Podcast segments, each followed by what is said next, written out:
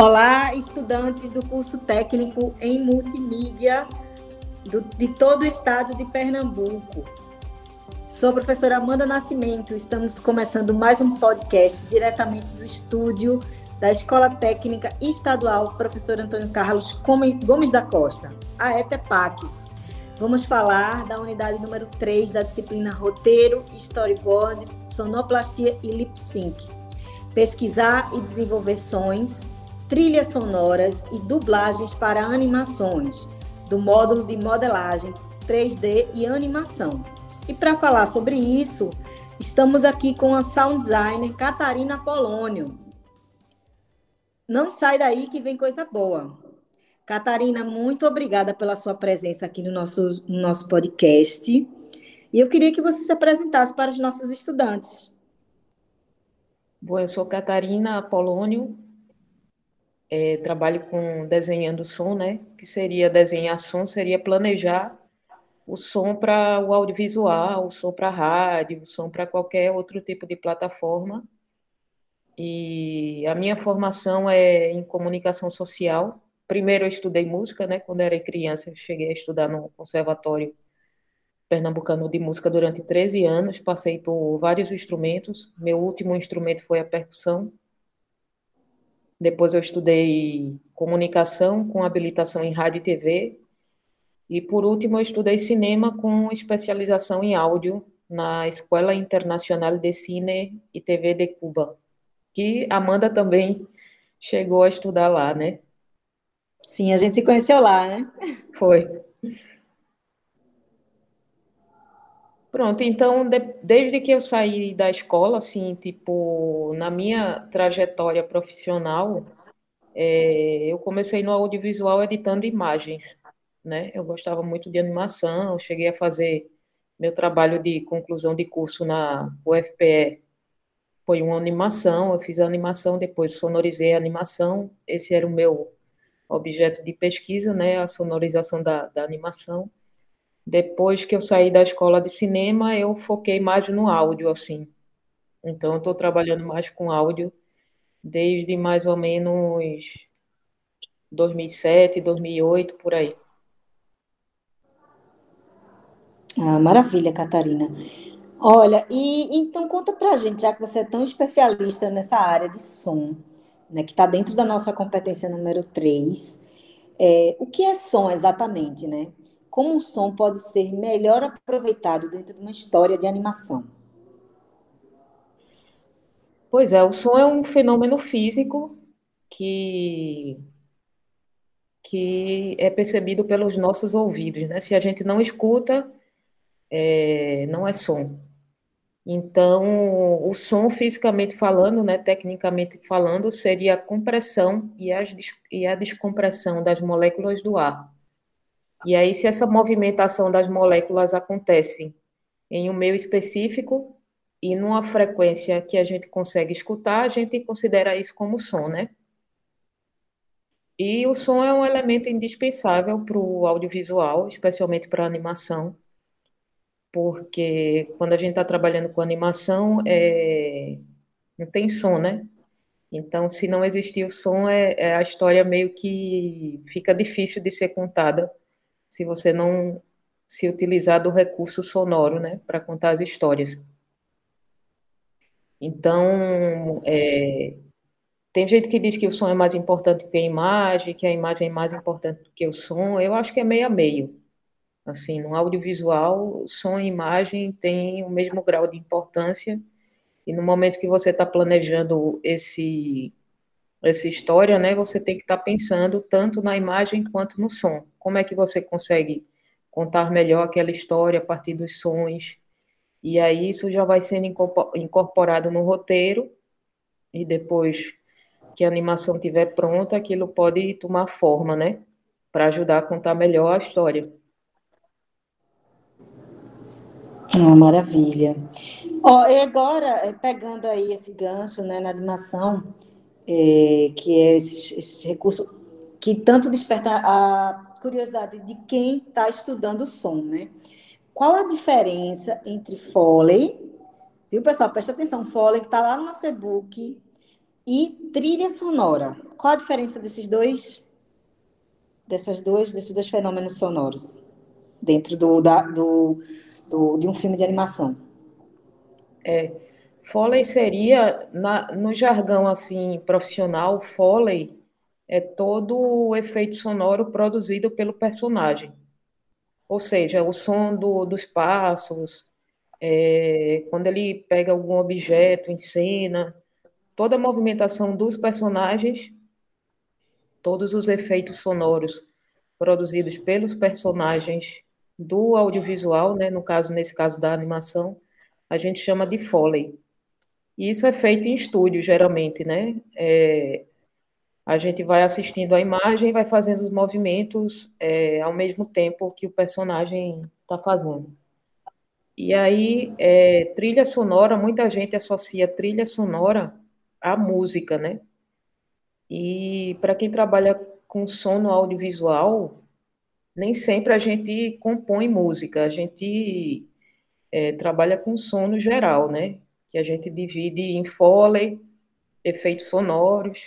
Os efeitos sonoros seriam sons produzidos por equipamentos eletroeletrônicos, é, ambientes, que seria tudo que está soando no ambiente, sons naturais, é, sons mecânicos também, que compõem aquela camada do ambiente que fica o tempo todo da cena. E a gente tem as vozes, né?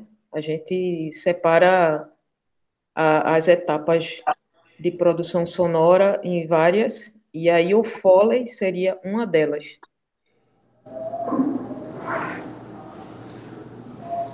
Tá, então é isso, né? A, a, o Foley ele é, ele é a reprodução em estúdio e a trilha sonora é tudo que tem dentro da, do, da produção audiovisual, não é isso?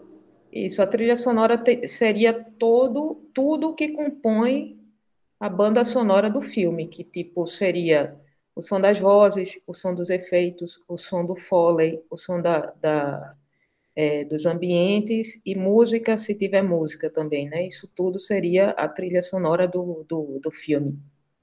Sim, é porque isso é muito confuso, né?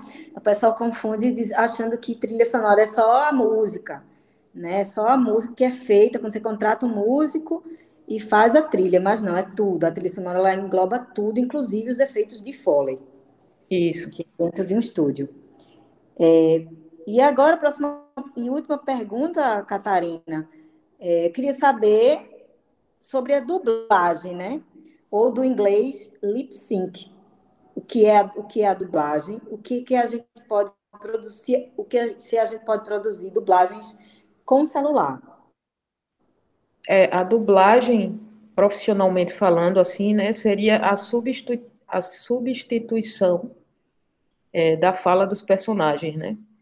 E aí, no caso da animação, eu nem considero que seja dublagem, eu considero que seja vozes mesmo, porque o animador acaba criando é, a movimentação da boca dos personagens em cima da, da, da gravação dos atores, né? Das vozes dos atores. Ou seja, no processo de animação, essa captação das vozes acontece antes do, do filme acontecer, né? Até para o animador conseguir fazer os personagens falando no mesmo ritmo e do mesmo jeito que o ator gravou as vozes, que servem de base para animação. A dublagem, nesse caso, seria, por exemplo, os alunos é, da escola fizeram uma animação em português e, de repente, essa animação vai passar, sei lá, aqui no Uruguai e aí o pessoal aqui do Uruguai vai querer, querer dublar. Aí sim, vai ser substituída a voz que está originalmente em português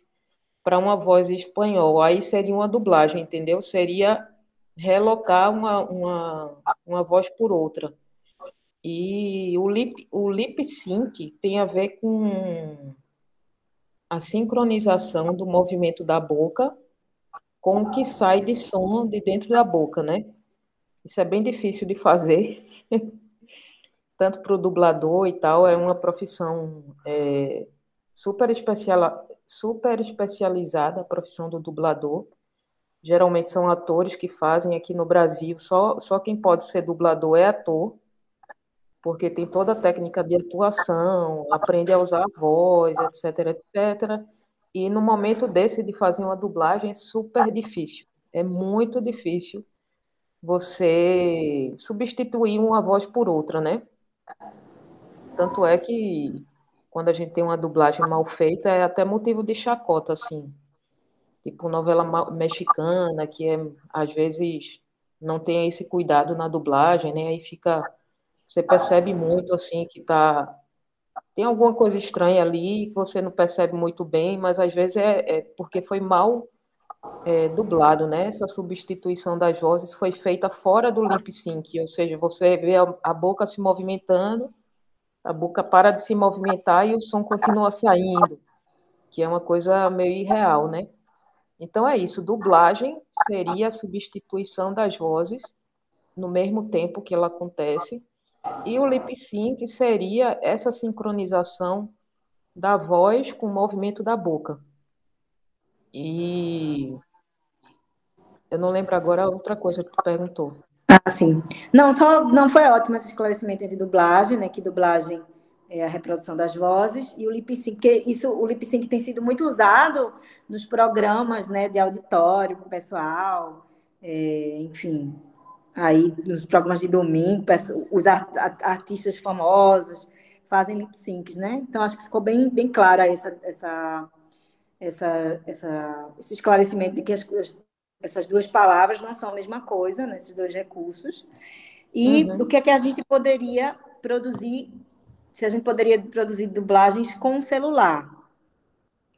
Eu não conheço, é, não conheço os softwares. Eu sei que a Amanda chegou a falar de alguns. Eu nunca usei assim nenhum, não conheço, tipo, o TikTok, o Instagram, tem esses recursos, né, de lip sync, de dublagem. Aí, é, Amanda citou também o Video Star, o Lip Sync Battle, Musically.li, Star Maker. Não conheço é, essas ferramentas. Como? Não, é isso. Eu não conheço, assim, essas ferramentas, nunca usei, né? É, quem trabalha com som profissional geralmente usa computador e softwares específicos. No meu caso, eu uso o Pro Tools, que é um software que é usado no mundo todo, assim, quem trabalha com pós-produção de som para audiovisual. Geralmente usa o Pro Tools porque foi o primeiro software que surgiu no mercado para esse tipo de, de tarefa. Mas hoje tem vários outros, entendeu? Hoje tem o DaVinci Studio, que tem uma versão gratuita tem o Adobe Premiere, tem o Nuendo, é, tem o Reaper, que também tem, você pode usar sem precisar comprar, né, a licença. E tem vários outros, e eu sei que, tipo, a tecnologia tem, tem avançado bastante, e não é impossível fazer dublagem nem lip sync usando o celular, não. Eu é que, assim, não conheço, né, para poder explicar melhor. Não, é isso só para é, a gente lembrar que pode se fazer né, com celular, TikTok, é, sobretudo TikTok, essa geração que está aí, né? Todo mundo pega as músicas e sai sincronizando os lábios, né? Essa sincronização dos lábios, que é o lip sync. É isso, Catarina, a gente vai chegando ao fim do nosso terceiro episódio do podcast da disciplina Roteiro, Storyboard, Sonoplastia e Lip Sync. E muito obrigada aí pela sua presença, né, diretamente do Uruguai, que agora a Catarina está fazendo mestrado, né, Catarina? Isso, estou no mestrado em comunicação aqui no Montevideo, no Uruguai. Na Universidade é, de Comunicação da Universidade de, de Montevideo. E é isso, a gente vai chegando ao fim é, siga aí e compartilhe os nossos perfis no Instagram, ETEPACEAD e arroba multi, multimídia ETEPAC. E também o nosso canal no YouTube, que é o EducaPE TV, para acompanhar as novidades da, da, nossa escola. E também através do, do, do site www.etepac.com. É isso. Até o próximo podcast, pessoal.